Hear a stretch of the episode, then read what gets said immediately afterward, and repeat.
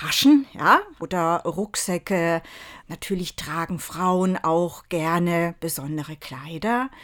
Und wenn wir so über unseren Tellerrand drüber schauen, Richtung Afrika vielleicht oder auch Lateinamerika, da sind dann plötzlich oft Frauen zu sehen, die andere Dinge tragen, die zum Beispiel ihren Kopf benutzen, um Körbe oder Eimer zu tragen und die natürlich auch ihre Kinder tragen. Sabine Milling-Sitter fällt gleich eine Menge dazu ein, was Frauen alles tragen. Als Leiterin der Frauenseelsorge in der Diözese Würzburg ist sie eine der Verantwortlichen, die eine Veranstaltung zum Thema Was Frauen tragen stemmen will. Neben den rein körperlichen Gewichten gibt es noch andere Lasten, die Frauen auf sich nehmen. Frauen tragen auch enorm viel Verantwortung in unserer Gesellschaft und sie reden oft nicht viel darüber. Es ist so normal, dass die Frauen in der Familie, in, im Beruf, äh, in der Kirche auch natürlich Sachen übernehmen, Ämter übernehmen, Verantwortung tragen und sehr oft eben nicht damit hausieren gehen, sondern das einfach so mitmachen. Ne?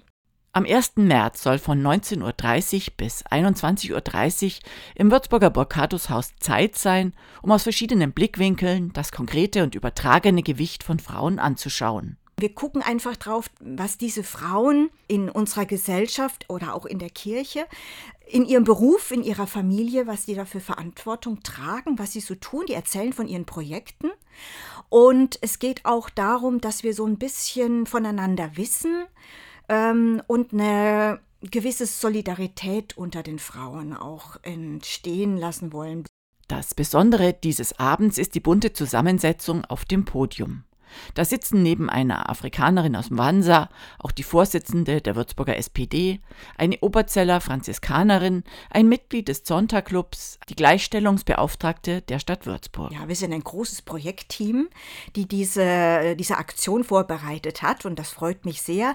Also katholischerseits haben wir den äh, Frauenbund mit dabei und die Diözesanstelle Weltkirche. Ähm, aber wir sind eben aus unseren Kirchenräumen ein Stückchen rausgegangen und haben die Gleichstellungsstelle der Stadt Würzburg äh, gewinnen können und das Büro international. Mit dem Abend im Burkhartushaus ist das Thema, was Frauen tragen, noch nicht beendet. In den nächsten Wochen folgen weitere Veranstaltungen. Der Abschluss wird dann eine besondere Aktion sein, die bestens zum Thema passt, wie Sabine Mehlingsitter findet.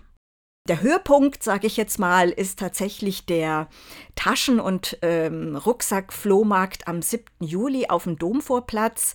Wir sind schon am Sammeln von guten, gebrauchten Rucksäcken und Taschen und der Erlös geht an Frauenprojekte in Tansania und äh, vom Frauenmissionswerk.